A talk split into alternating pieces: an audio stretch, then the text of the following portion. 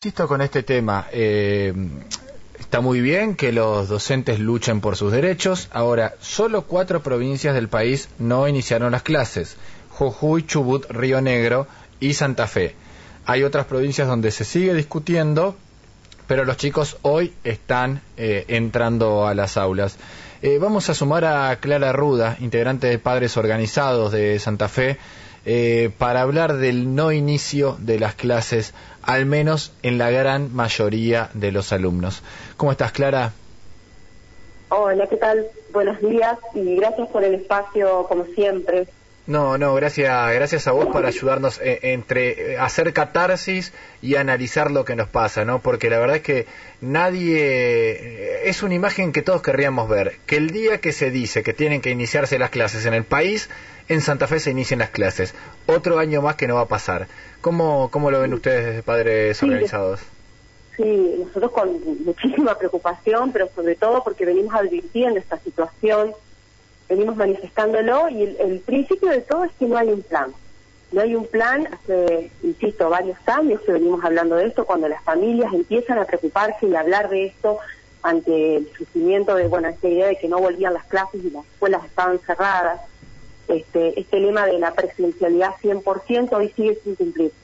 Hoy sigue habiendo chicos que por distintos motivos no van a la escuela. Eh, y ese es un derecho que es consagrado eh, en un montón de normativas y que amparan a los niños. Y justamente los que más necesitan ir a la escuela porque es su herramienta, su oportunidad para cambiar la historia de su vida, eh, son los que más dificultades tienen para acceder a eso. nosotros decimos siempre que si no hay un plan no se puede no se puede proceder, no hay, no hay cómo eh, buscarle la vuelta para que esto este, salga adelante. Y, lo de los padres me sorpresa porque es el décimo año que las clases no empiezan el día que tienen que empezar, pero además eh, porque no hay datos.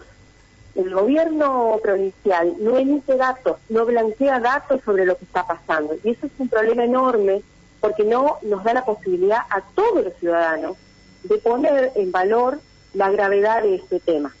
Nosotros siempre hicimos tomar un dato que nos parece muy importante, que es un dato del INDEX, que es súper este, eh, gráfico de lo que está pasando y que fue publicado en agosto del año pasado, del 2021. Y es que el 62% de los niños, niñas y adolescentes del Gran Santa Fe menores de 14 años están en situación de pobreza.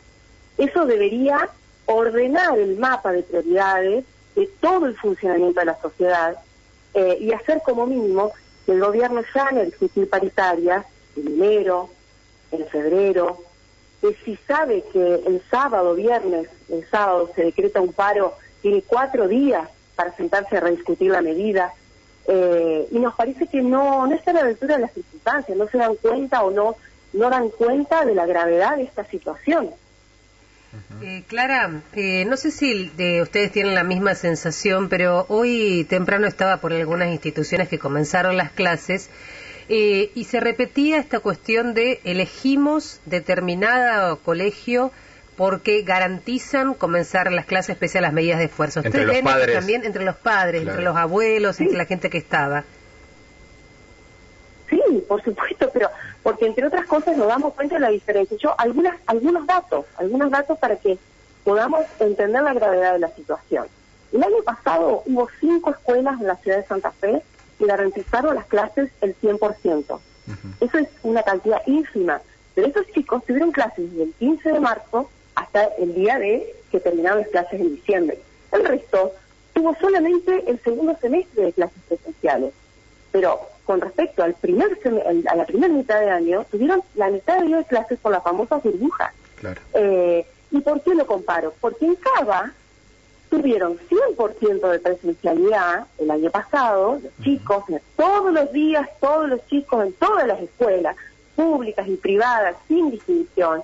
Y desde el 17 de febrero arrancaron un mes antes que nosotros, cuando los casos estaban bajos, eh, cuando era la oportunidad, porque sabíamos que después podía llegar a pasar lo que pasó con la segunda ola. Entonces, al no haber datos, al no respetar estos datos o tenerlos en cuenta para planificar, al no planificar, pasan estas cosas que perdemos un tiempo precioso. O sea, eh, y ahí se si genera llega a haber una ola nueva, ¿no sería mejor que hoy estén todos en la escuela y aprovechando que el clima está bueno? este, que, hay baja de casos, que tenemos el 90% de la población vacunada. Claro. ¿Qué más falta para que los chicos estén en la escuela? Además, ¿Qué Clara, más falta? eh, ahí se genera una, una verdadera desigualdad. ¿Por qué tiene menos derecho un chico de Santa Fe que un chico de Buenos Aires a educarse? ¿Por qué recibe la mitad de los días de educación? Es verdaderamente eh, ahí donde lo, Bueno, lo es pones al chico de, de rehén de una situación.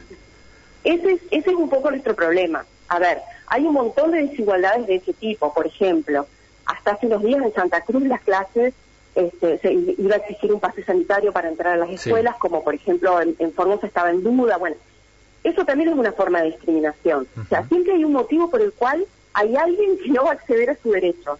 ¿eh? Eh, también lo podemos hablar, ver con la falta de accesibilidad de algunas escuelas, para que algunos chicos eh, que tienen algunas dificultades para ingresar lo puedan hacer. Eh, siempre hay algún motivo por el cual alguien se queda fuera. Es, es como una línea eh, que, que persigue y que en realidad lo que provoca es una gran estafa, ¿no? Una estafa generacional de la que nosotros tenemos que dar cuenta, porque Sí.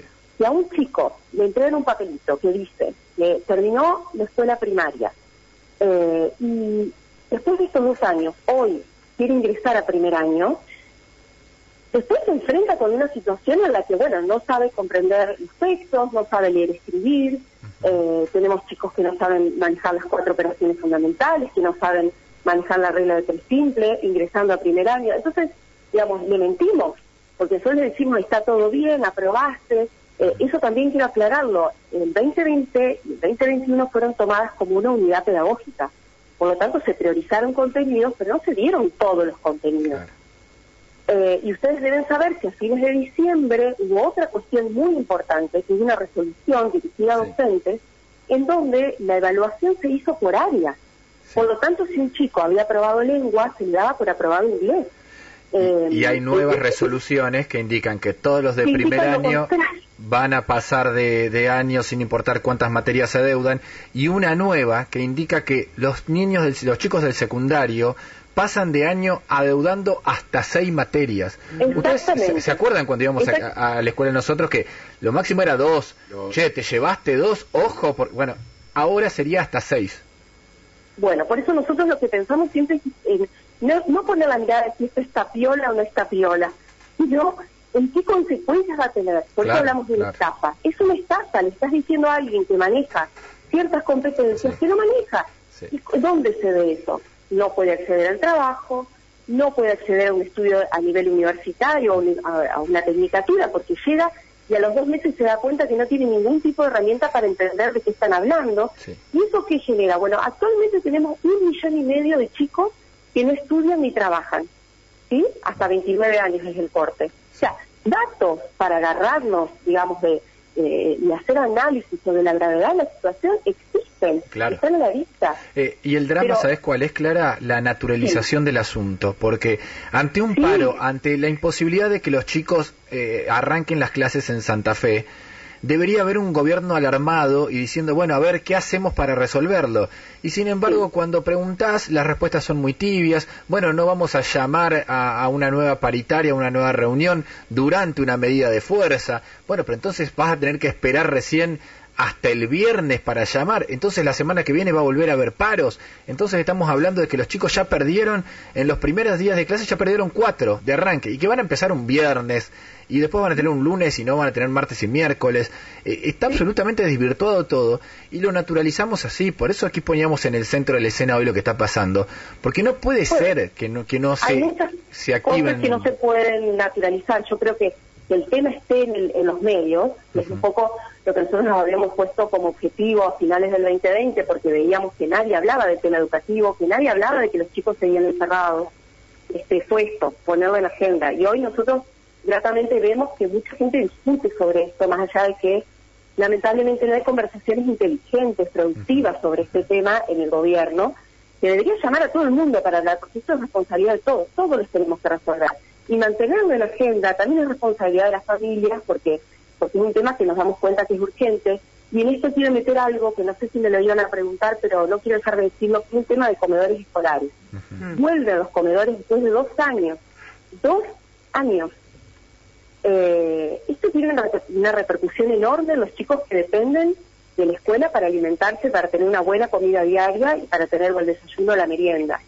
Eh, si quieren después se las paso, pero la resolución salió el jueves de la semana pasada y la ración para desayuno o merienda es de 20 pesos por chico y la ración de almuerzo es de 60 pesos.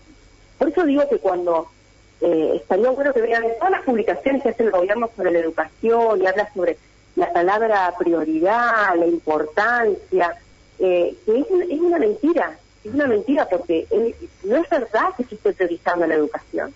Si, fuera una prioridad el, gobierno, el gobernador estaría hoy citando, hubiera citado ayer, antes de ayer, eh, para solucionar este problema, porque lo tiene que solucionar, lo tiene que resolver para que las cosas funcionen. Clara, te agradecemos por estos minutos.